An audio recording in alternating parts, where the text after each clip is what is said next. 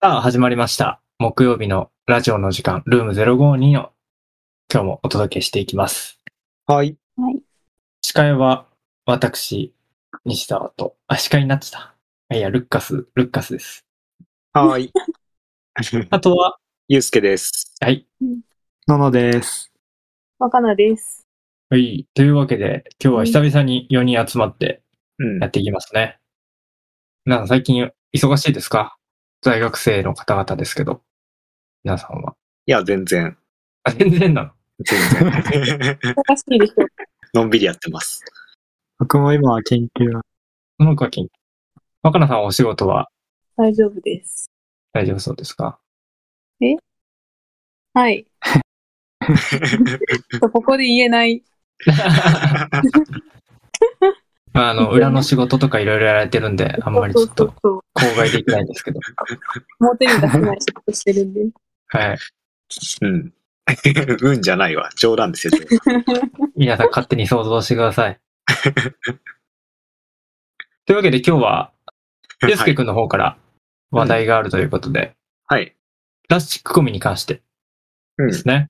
どんな内容でしょうえー、はい。プラスチックゴミについてなんですけど、えー、まず最初に、このことを話そうと思ったのは、ニュースを見たからです。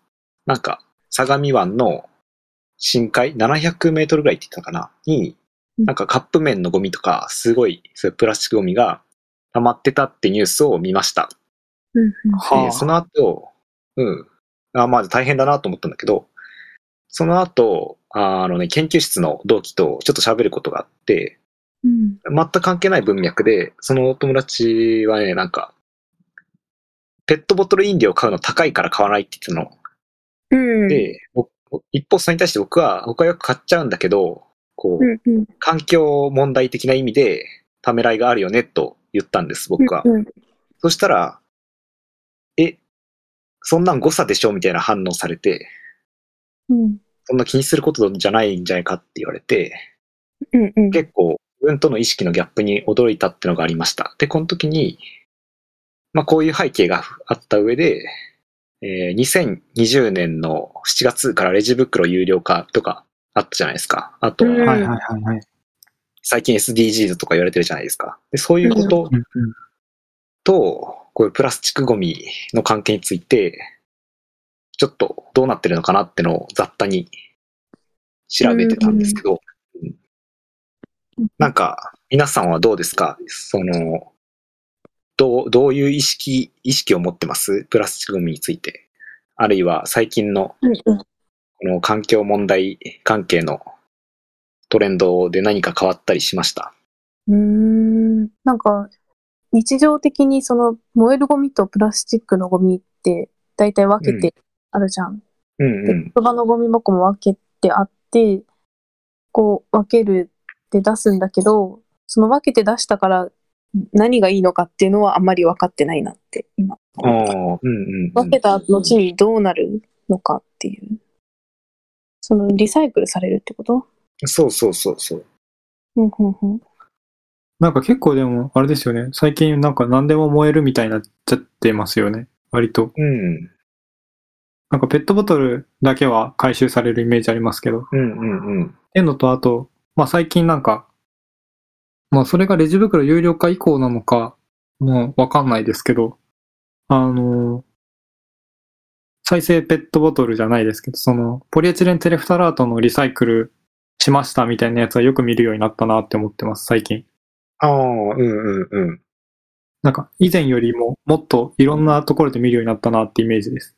ああ、そうなんだ。普段からじゃあ割と意識してるんだね、ののくんは。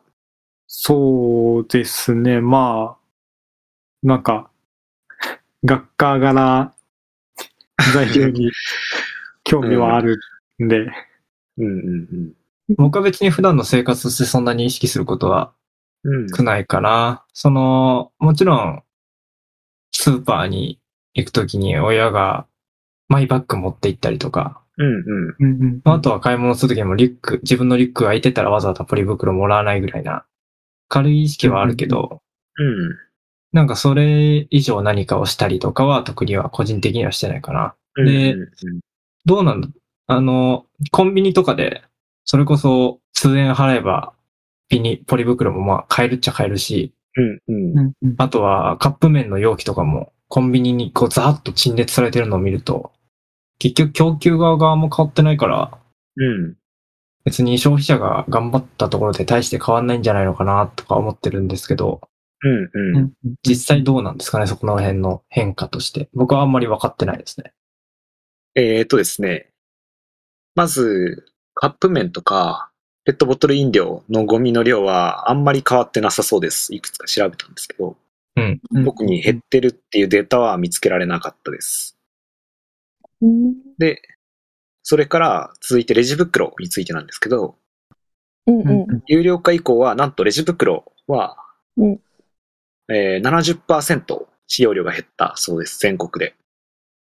で、すげえこれ聞くと、とっても効果あるかと思うんですが、その分、あの、それに代わるものとして、普通にホームセンターとかで売ってるポリ袋とか、ゴミ袋うんうんを買う人が増えて、まあ当然ですけど、でそれがなんとですね、あの、例年より2倍以上売れてるらしく、トータルで見たら実は何も減ってないんじゃないかというような主張が多いかな。うんえ、それってなんでポリ袋増えるんですかいやでもね、まあ一人暮らししてるとわかるかもし、わかるのかもしれないけど、どうしてもゴミ捨てとか普段の出るゴミをまとめたいとかで、そういうビニール袋を使いたくなることあるんだよね。だから、ああ、なるほど、なるほど。僕も有料、有料化前は、そういうの、貯めてて、家にずっとたま、貯めてたんだけど、袋を、もらった袋を。うんうんうんうんうんうん。有料化してからなくなっちゃって一回買ったんだよね。だからすごいわかる。ああ、なるほど、なるほど。うんそういう文脈があるんですね。うん。結構そうだな。旅行、旅行行くときとか、服とか袋に入れていきたいけど、そういう袋とかが、ああ、確かに確かに確かに。うんやっぱ、どんどんなくなってっちゃうから買っちゃったんだよね、一回。確かにそうですね。それは僕も、そあの、買ってはいないけど、思ったは家で、あの、よく三角にちっちゃくしてと貯めてあったんですけど、うんうんうあれがなくなったなとは思ってます。で、まあ、データとして、あ、データとしてというよりは。えー、なので、レジ袋は減ったとはいえ、他の袋が増えてるので、まあ、単純に減ったとは言いづらいです。うんそれかうんら、プラスチック全体、そのカップ麺とかペットボトル含めて、えー使用量は、やっぱ年々ちょっとずつ増加し続けてるっぽい。残念ながら。ううんんそれはな結構なんでなんだろう。増加して、うん別に減ってる実感もないけど、増うん。加してる実感もあんまないなって。まあ、そうなんだ。増加してるでも、まあ、何でもそうじゃない二酸化炭素だの量だって、年々増加するし、結局今のああ、単純に。社会って単純に、ね、成長とともに消費が増える。ああそういうこと。あと僕、コロナで増えたんじゃないかなとは思ってるんですけど、どうなんだろう。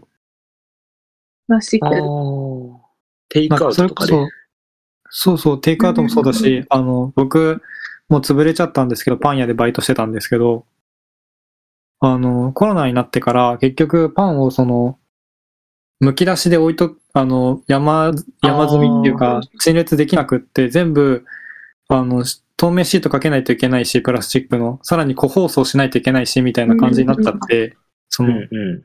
衛生的な関係で。だからなんか、その、多分世の中めちゃめちゃ個包装増えたと思うんですよ。確かに。うんコロナ以降。だからそれで僕めちゃめちゃプラスチック使ってんじゃねえかってちょっと思ってたんで、てかむちゃくちゃ無駄だなって思って見てたんで、まあ、しょうがないですけど、情勢的には。すごいもったいないなと思って見てました。うんうんうん。なるほどね。まあそういう背景もあるかもうんうんうんね。うん。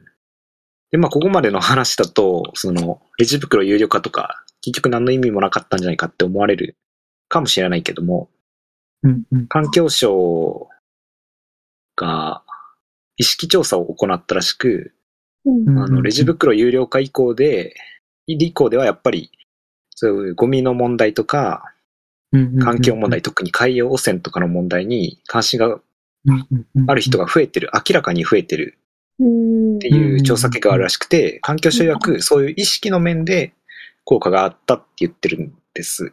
うんうんうんうんうんん。そういうのはどう、えーいやあそうー、なのとかなはいえ、うん、とはいえっていう、なんか、例えば0%が20%になったらそれが増えたっていうふうに感じるかもしれないけど、うん。もともとメディアでほとんどやってなかったことを、たくさん報じるようになったら、み見る量が増えれば、意識として上がってくるのはまあ間違いないことで。うん。